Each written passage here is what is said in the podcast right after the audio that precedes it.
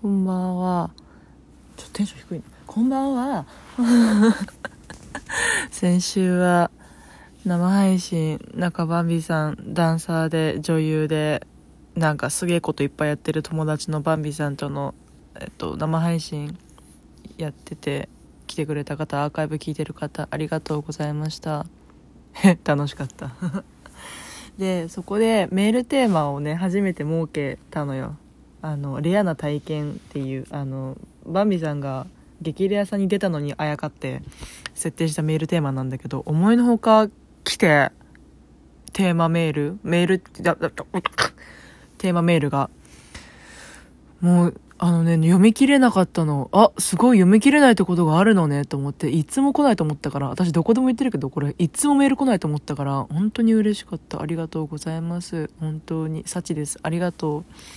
で、日曜日に出る収録分も、あの、生配信中に読み切れなかったのをピックアップして読んでるんだけど、それでも間に合わなかったので、あの、ちょっと、私一人で、ちょっと力不足かもしらんけども、あの、捏造、捏造メールもあるのかどうかっていうのも 読んでいこうかなと思っています。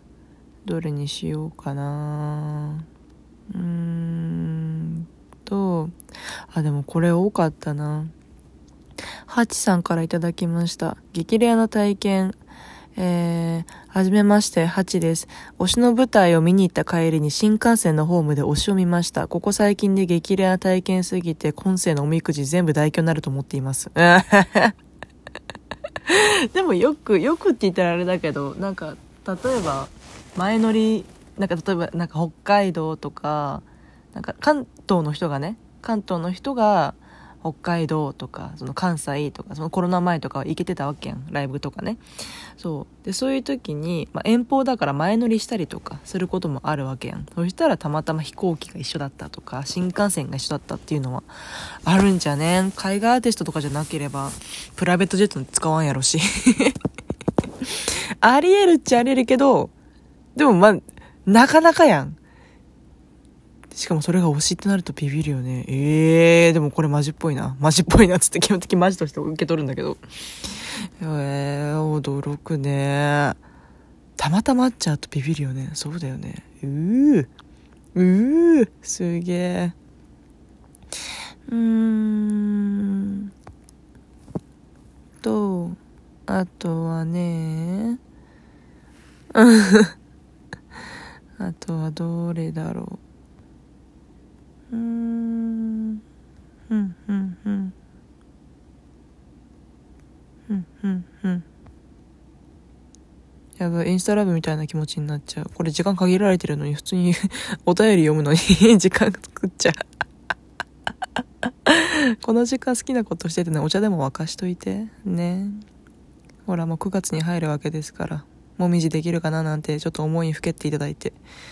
ね。えーっと、あとなんだべね。あ、でも割と読んだんだな。うん。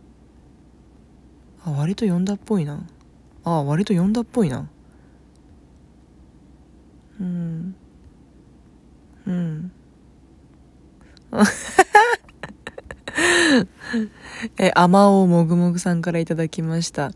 えー、今回のメールテーマがレアな体験とのことでとっておきの実話をお伝えしたくアプリを落としました。ありがとうございます。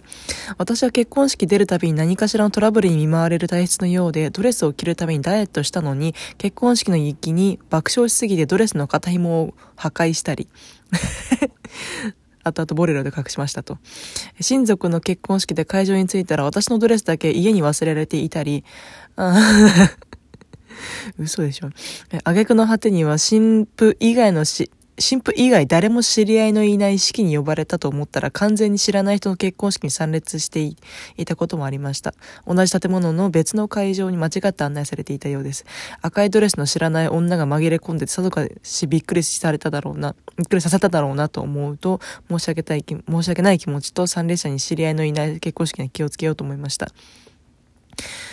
もうコントだよね。肩紐がちぎれたとか、なんかドレスがないとかはなんかこのてんやわんやで済まされるけど、普通に知らない人の結婚式に出たっていうのはもうそれは、もうコントだよね。マジかな？マジっぽいな。こんだけなららされると、まあそうなるよね。ええー、すげえ。そうなんだ。うーん。なんか、あのさ、第1回の生配信、コラボ生配信の時もさ、そうだったけど、その、あの、ベビーバギーさんっていう大阪のドラッグクイーンさんが1回目のゲストで来てくれたんだけど、その、バギーさんにも言われたけど、多分やっぱり私の応援してくれる方は私と似るんだね。一個一個がすごく長い。読み応えがたっぷりです。ごめんね、だからちょっと、読みふけてたら死の時間が流れてしまうので、あの、お手洗い方はどんどん行ってね。うーんと何があるかな。うんうんうん枝豆たああこれ多分前も同じ間違いした。枝豆五郎さんから頂きました。え人生で一番レアな体験。羽生結弦君は左頬にほくろが2つ並んでいますが私も左頬にほくろが2つ並んでいます。位置も下の方なので比較的近いです。つまり私は実。質2割羽生結弦です。なんでちょっと謙遜して2割って言ったんだろうね。私はほぼ羽生結弦ですって言ったって構いはしないのにね。私なら言うな。うん。キラキラキラっつって。あそうなんだ。レアな体験っていうか、体験ではないけど、それはそれでレアだね。えー、そうなんだ。私もね、実質羽生結弦みたいなもんで、腕が2つあるからね。ケラケラケラケラえー、っと、ナハトムジークさんから頂きました。私が上京した時の話です。お、壮大っぽい。上京してからすぐの頃、あおばからよく当たると勧められていた占いの店へ行きました。そこでその日たまたま手相を見てくれた占い師さんと話の流れから地元が同じことが判明。上京してきたばかりなんですと言うと頑張りなさいよと昼食をおごってくれ、えー、占い代も無料に。さらにいつでも連絡してねと連絡先まで教えてもらい東京に来て初めての60歳以上年の離れたメル友ができました。東京の人は冷たいと聞いていたのでいい意味で期待を裏切られルンルンでおばにそのことを報告するとその店じゃない。と返事がビルを一つ間違えておりこれが東京の洗礼かと頭を抱えましたおかげで間違えたおかげでメールとも増えましたがねえ面白いねすごいねその60歳以上年の離れたメルトモさんは、なんかその、親心的なものが芽生えたんだろうね。上京してきたばかりで手相を、ご飯食べる？みたいな。ママじゃん。えー、そうなんだ。へえー、面白いね。本当だよね、これ多分ね。本当だよね。お二人は間違いから偶然の出会いって経験経験したことありますか？ごめん、ちょっと、あの、バミさんに後で聞いておくね。私、偶然の出会い？だからディズニーでバイト先の先輩に会ったぐらいのそんなチャチいやつしかないわ。ごめん。二度と言わない、このエピソード。えー、すげえ。それこそミーシャじゃんね。えー、すげえ。うーん。なるほどね。えー、レンさん REN レンさん。ある日起きてリビングに行くと親から実はサプライズがあるよと言ってきました。なんやと思ってるとイケメンさんがいました。戸惑っているとキラキラスマイルを振りかざしてきてとっさにお風呂場に逃げ込みました。うん。ついでに朝風呂に入っちゃいと思ってうん。浴槽に使っていると目の前に扉ができていることに気づいて扉ができていることに気づいて親に聞いたら作ったとのこと。その扉を開けてみるとさっきのイケメンさんがいました。驚きすぎて扉を壊す勢いで閉めて急いで上がると親から「今日からあの人があんたのお兄ちゃんだよ」と言われました。そんなスマイルキラーなイケメン兄ちゃんが突唐突にできました。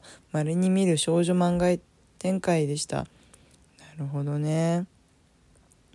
うん。